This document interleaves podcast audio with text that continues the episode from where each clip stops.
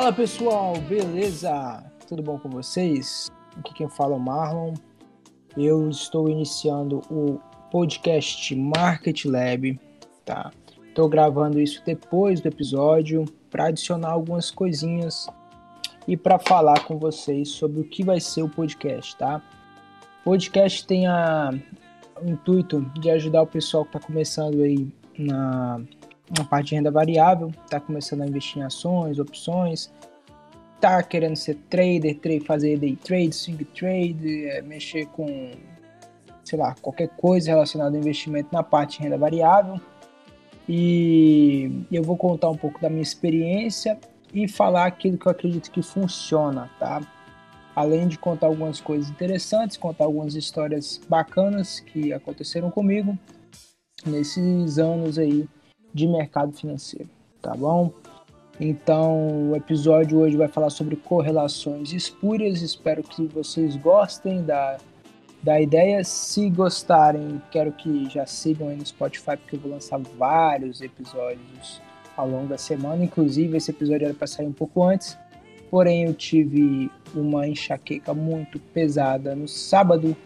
E quando eu tenho enxaqueca, eu, eu fico sem a visão, perco parcialmente a visão, então eu fiquei sem conseguir enxergar, sem conseguir mexer em computador nem nada, e por isso atrasei na, na, no envio do podcast, tá? Mas esse episódio está muito bacana, vai falar sobre algumas coisas muito interessantes. Espero que vocês gostem. Vamos, sem enrolação, vamos para o podcast.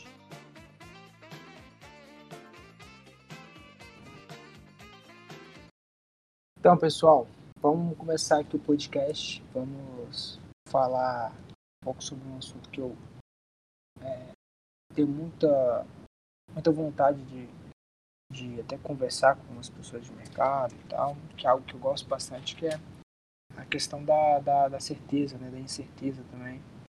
E eu quis trazer esse, esse podcast para falar sobre correlações espúrias, é, mas basicamente o tema central que eu quero tratar é sobre as grandes certezas que a gente tem e que muitas vezes são relacionadas com nada, não tem consistência nenhuma e a gente por vezes acha que aquilo existe consistência naquilo que a gente está tá pensando. É, eu, eu tenho observado que, é, por exemplo, vou começar com o termo científico de que é uma correlação espúria, e aí vou dar alguns exemplos para vocês entenderem. Né? Então vamos lá. É, vou pedir para o Google me ajudar aqui um pouco, né, para digitar um significado. Mas aqui, ó, correlação espúria é o nome que se dá para a existência de relação estatística entre duas ou mais variáveis, mas sem significado, significado teórico. É, a correlação espúria é quando você tem uma relação estatística, por exemplo, quando chove, é, a bolsa cai. Né? Isso até foi algo que o fundo americano fez é, muito dinheiro em cima dessa correlação, que ele era um fundo quant que tradeava dessa forma. Se fazia sol, é, eu entro comprado, se faz faz chuva, eu entro vendido em Wall Street, é claro, né, que era o centro ali das negociações, e ele teve um retorno muito alto ao longo do tempo, né, é claro que esse fundo revelou, se ele revelou essa, essa estratégia que ele usava, porque ela não funcionou mais, funcionou por um tempo, mas depois pode ser que algo que fazia ela existir mas que não dava para ser comprovado, deixou de existir né, em dado momento, e eles revelaram como eles fizeram ter um retorno tão alto ao longo de, de, de tanto tempo. E eu até brinquei no escritório, porque agosto foi um mês frio, né? Você teve geadas lá no, no, no sul, nevando lá em Santa Catarina, né? Aqui no Espírito Santo, que é uma região que apesar de eu morar na parte da, da, da praia já, na parte baixa, mas você tem a parte da serra, que é das montanhas que é bastante frio, né? Então fez bastante frio esse, esse agosto. Então eu até brinquei, bom, agosto foi ruim, que a bolsa ficou ali oscilando, né? subia, caía, subia, caía, mas principalmente foi muito ruim para os papéis mais agressivos, né? É, graças a Deus ainda assim, eu tô minha, minha, minha carteira está positiva, está batendo em Bovespa, dando, dando porrada em Bovespa ao longo do ano, porém é, eu tinha 17% de retorno no ano, agora estou com, com uma rentabilidade bem menor, bem menos significativa, em torno de 5%, perdi basicamente 12%. com os papéis mais agressivos por conta desse agosto, né? Esse agosto foi bem ruim. E aí começou setembro e começou o verão e eu até brinquei, foi, é, já está mais quente, né? E a bolsa, primeiro de setembro, tudo verde, né? A bolsa subindo e tal. É, teve a questão da reforma administrativa, que pode ter sido uma relação que puxou, né? Até vou falar um pouco sobre isso, sobre na, parte de recordações puras. Mas é, a Bolsa Verde, eu falei, bom, então esse setembro pode comprar, pode termar, até uma, termar até algo que vocês vão aprender se vocês continuarem escutando o podcast que eu falo sobre, bastante sobre algumas coisas de mercado interessantes. Mas pode termar, pode fazer tudo, alavanca isso aí, que setembro é bom. Setembro vai ser positivo, né? E é claro que não tem nada a ver, né? Isso é só uma brincadeira. Mas, ou seja, correlações puras é quando você tem uma relação que ela é estatística e você consegue olhar ela nos dados estatísticos que ela pô, parece que uma coisa acontece a outra acontece o inverso e ou quando uma coisa acontece positiva a outra também, né? Pode ser esses, esses dois casos. É, como era como se fosse antigamente o dólar e o Bovespa, né? O dólar subia, o Bovespa caía, você tinha uma relação realmente.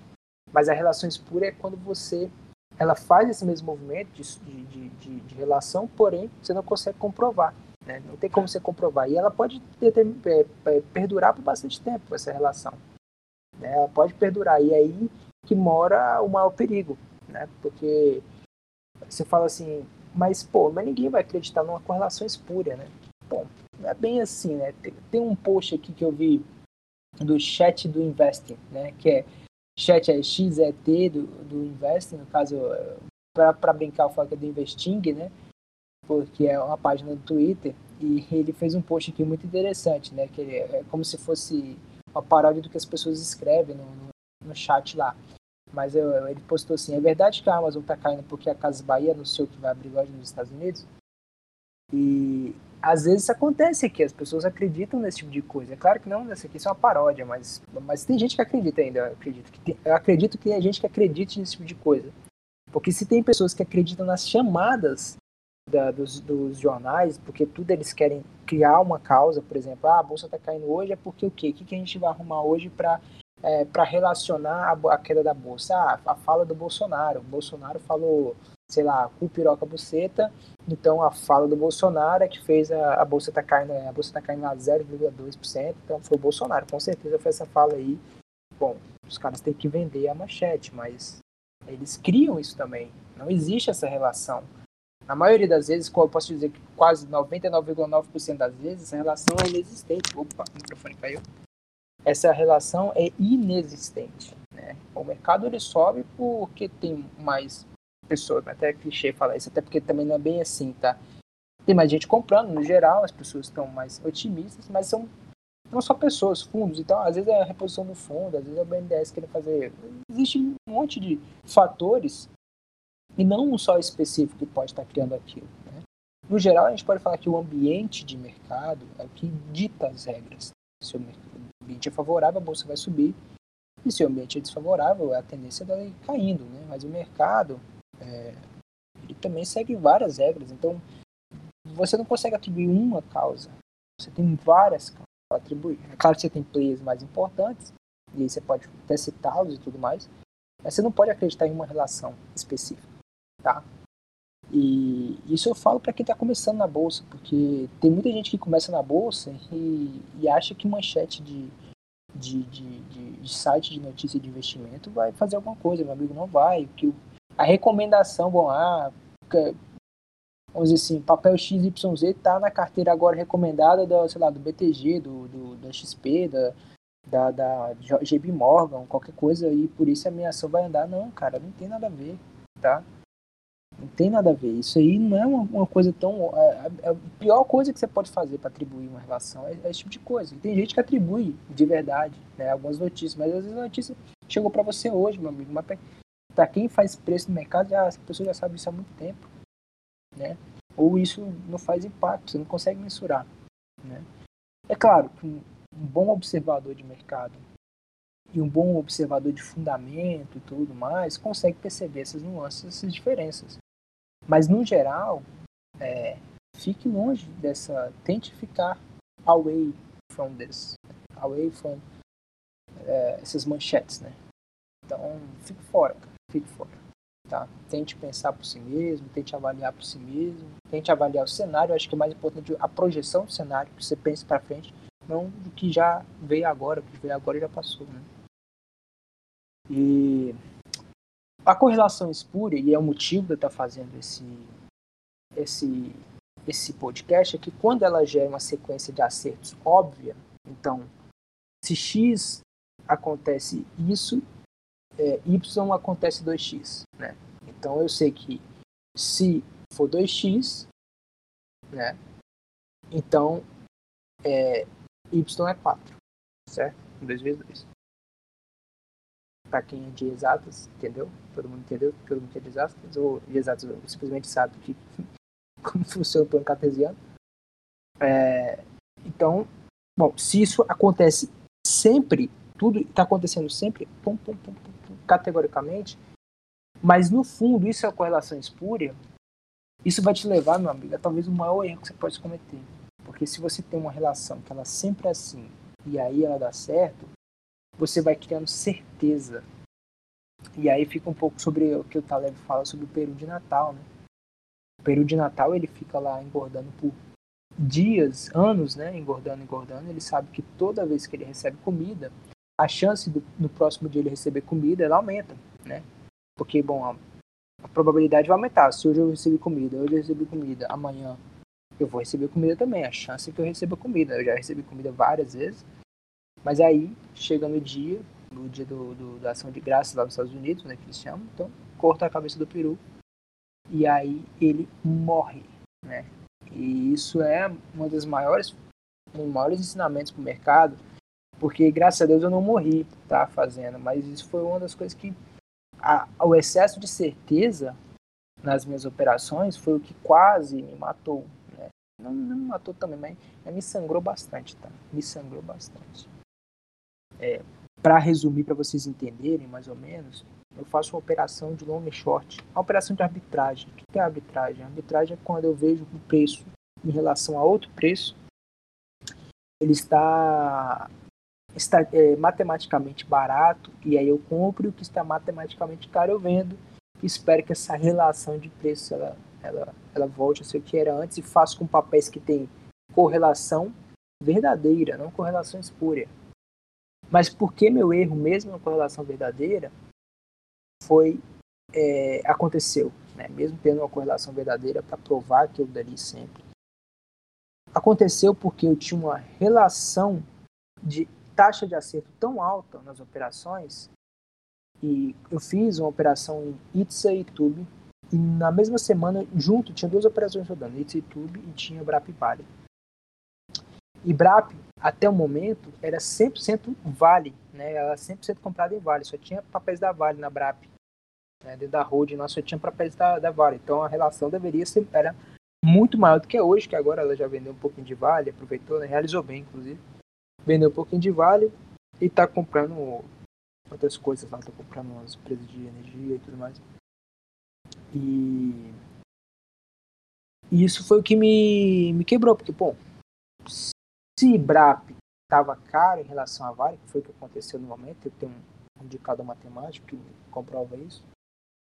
Se BRAP estava caro em relação à Vale, e a relação era quase 100%, e eu tinha, ao mesmo tempo, Itza, que é a holding do Itaú, contra Itube, que é a holding de, da Itaúsa, é quase 100% Itube, né? É, é compradaça em Itube. É, a relação, a faz um preço, um preço muito maior em Itza do que as outras empresas que eles têm lá dentro, comprado também da Road e tudo mais. A parte bruta mesmo é Itaú, né, da Road. Então a relação é muito alta também. Então se Itza estava cara em relação a YouTube e do outro lado Brap estava cara em relação a Vale, eu tinha do, duas, porque eu estava diversificado na estratégia, estava diversificado na estratégia. Eu tinha uma relação histórica que eu acertava muitas vezes, né? Minha, minha taxa de acerto era 90% das vezes, nas operações inteiras, de todas as operações.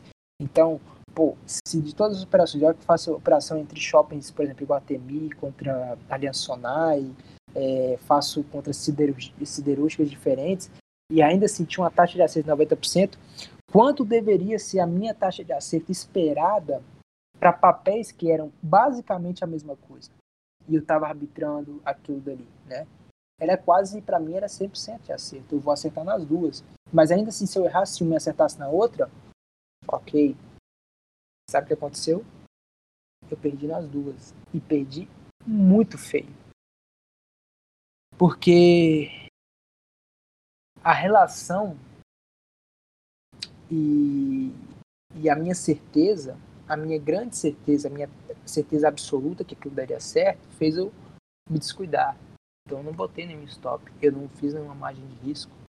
Eu aumentei a minha margem de risco. Eu falei assim, bom, se isso aqui for até aqui, bom, é impossível isso aqui cair mais, eu vou botar um stop gráfico. Né? E só que um stop gráfico, cara, era muito era muito doído se fosse até o stop gráfico. E elas foram até o stop gráfico. E eu tomei um prejuízo de dois meses de operações. Em uma semana eu perdi dois meses de lucro. E eu tinha um mês inteiro, de julho no caso, que eu tinha acertado 100% das operações. Não tinha perdido nenhuma. Aí você fala, pô, cara, duas operações me matou dois meses que eu tinha ali. E, e me fez aprender uma lição que a minha maior perda foi na minha maior certeza. Dificilmente uma pessoa perde, dependendo, perde grande, né? Quando ela tem pouca certeza de algo. Eu estava fazendo já com um volume muito maior do que eu fazia quando eu comecei lá em fevereiro fazer as operações consistentemente, né? Eu já fazendo um volume muito maior, porque primeiro que a volatilidade baixou, então se a volatilidade baixou, os spreads, a diferença da, da, das operações já era menor, então eu tinha que aplicar mais volume. Mas eu apliquei mais volume, eu tive um aumento de vol e eu perdi historicamente a maior perda de todas. Eu perdi 8% na Brap Vale, né? 8% pô, sobre 50 mil é muita coisa, cara, cada perda. Então você perde uma quantidade enorme de, de dinheiro por um excesso de certeza. E a lição que me, me passou naquele momento foi primeiro que eu não quero passar mais nunca por um sofrimento, uma angústia tão grande durante duas semanas ali, um fim de semana onde eu não conseguia nem dar atenção para minha esposa, não conseguia dar atenção para minha filha direito, porque a angústia para que aquilo se acabasse e tudo mais foi tão pesada que eu encerrei a operação e eu não conseguia retomar. Né? Então o prejuízo ainda foi maior, porque eu perdi várias outras oportunidades de refazer as outras operações e talvez recuperar o prejuízo mais rápido. Então, algo que me machucou bastante, mas me fez aprender. E me fez não só aprender, porque muitas vezes a gente sabe o caminho de fazer algo. A gente sabe que aquela chance existe. Mas aquela chance é tão difícil de acontecer que eu vou evitar tomar medidas contra ela. E quando você vai na, entra na bolsa e você quer ser um trader, você quer ser qualquer coisa que você vai fazer, você tem que estar disposto a ter medidas para tudo. Né? E, e você tem que estar protegido de tudo. Eu acho que o maior erro de quem começa na bolsa é tentar acertar o cenário. Você não vai acertar o cenário. Você pode até acertar o cenário, mas você vai conseguir ganhar dinheiro acertando o cenário. Porque você pode acertar um cenário de longo prazo, no curto prazo você pode quebrar, o mercado pode ficar irracional por mais tempo, porque você pode conseguir ficar líquido. Então o mercado pode te dar uma, uma volta que, meu amigo. Então, o grande lance no mercado financeiro e de fazer seus investimentos é não ter um cenário. É ter um cenário, talvez você vai falar, bom, vou fazer isso. Mas no geral, é você saber se defender dos cenários contrários à sua tese principal e ganhar dinheiro em todos eles. É você adivinhar e assim e você fazer todas as possibilidades que podem acontecer na sua carteira e você se proteger de todas, de todas as divergências de cenário que, pode, que possa vir contra você. O mercado pode vir várias vezes. Você tentar acertar o pulo do gato, meu amigo, é muito difícil. Né? E muitas vezes você não vai ter o controle para aquilo dali. Empresas podem quebrar e podem virar zero. Tudo 100% investido pode virar 0%. Né? Então, o máximo que você pode se proteger, aí a pessoa fala, pô, mas a diversificação é, é em partes, porque a diversificação de ter várias ações e tudo mais, ela te protege em partes, mas se existe uma relação dessas ações, agora voltando para a relação verdadeira com o cenário geral, se a mudança for no cenário geral, você perde do mesmo jeito. Não precisa ficar um maníaco e só pensar o que pode acontecer de errado, mas você tem que ter o plano de fuga sempre, tá?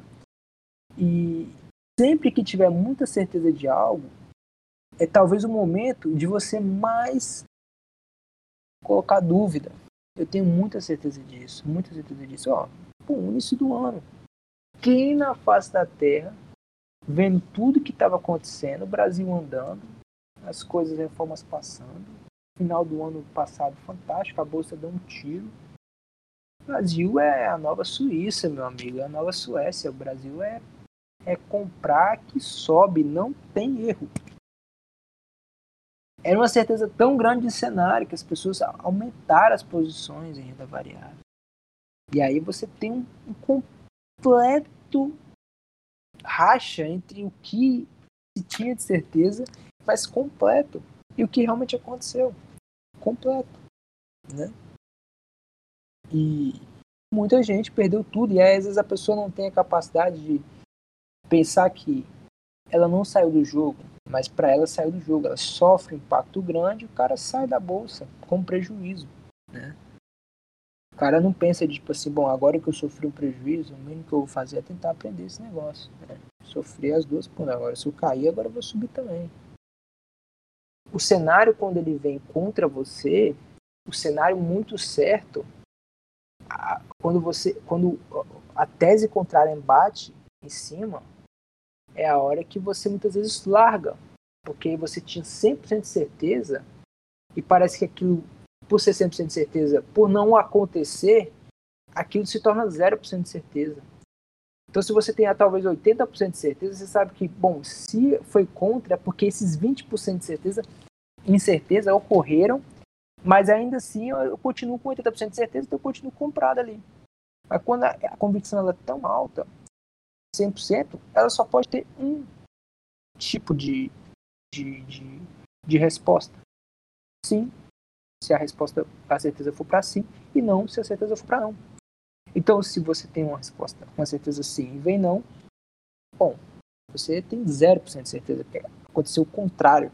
Então, você estava 100% errado. Começando novo, tem aquela ideia de que vai acertar sempre. E não vai, e vai errar. E quanto mais certezas, pode ser que você acerte sempre, mas se for, vai ser sorte. Né? Quanto mais certeza você tem, é o momento que você tem mais se colocar em dúvida. E é o momento que talvez, pela sua taxa alta de certeza, você tem que ser um pouco mais conservador sobre o que você está fazendo. Tá bom? E essa é a mensagem que eu queria deixar para quem está começando a operar, para quem quer começar a investir. O mercado ele dá oportunidades enormes, não sejam também é, céticos em relação, porque aprovado e a relação ela é existente. Quem investe tem dinheiro e tal, ganha dinheiro. Mas sejam prudentes, né, acima de tudo. E não façam como eu fiz, né? É, pelo menos não, não deem esse deslize é, rápido, né?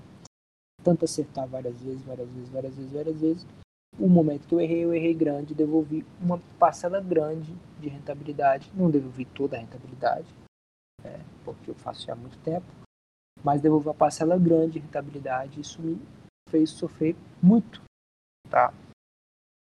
E, e se eu tivesse sido menos, mais incerto sobre a minha certeza, até não sei se isso é contraditório, mas se eu tivesse mais, se eu tivesse sido mais incerto, eu teria errado menor e não estaria passando por isso. Mas aprendi, tá? aprendi, serviu de aprendizado e a operação ela continua dando dinheiro, apesar de eu ter colocado naquele momento como se a operação fosse a coisa mais errada do mundo, mesmo tendo provas de, de, de várias operações e olhando as quantidades de acerto que eu tive. Eu coloquei, você vê, a, a, alta certeza que eu tinha me fez colocar uma operação que é naquele momento ainda tinha 85% de chance de taxa acerto. Mesmo errando aquelas duas seguidas. Tinha até mais, se eu não me engano. Né? 5% de taxa de acerto, vamos colocar aí, sendo conservador. Naquele momento, eu ainda coloquei em dúvida a operação e não o meu erro de, de simplesmente ter deixado correr sem, sem, sem que essas outras operações fossem igual às outras. Né? Fossem igual às outras. Porque eu estava muito certo sobre a, a, a, vitória. E aí eu quebrei a cara. Né? E quando você tem muita certeza que você, por isso, é exageradamente certo, você pode perder exageradamente. E talvez eu tenha assim, já esteja me repetindo, mas essa mensagem eu acho que vai valer a pena. O mercado ele está aí todos os dias para a gente operar. Eu vou voltar mais vezes para falar. Ou dessa vez nesse episódio eu não falei sobre operações em si e tal, mas nos próximos episódios já tem algumas coisas montadas para falar sobre operações, o que você pode fazer para se defender, como você deve operar para se defender. E é claro, nem só de defesa vive é, o bom time, né? A gente tem que atacar e a gente tem que atacar muito, tá? Porque tem sempre muita oportunidade para a gente atacar. É, espero que vocês fiquem com Deus, que Deus abençoe a vida de vocês e a família de vocês e até até até mais. Um abraço.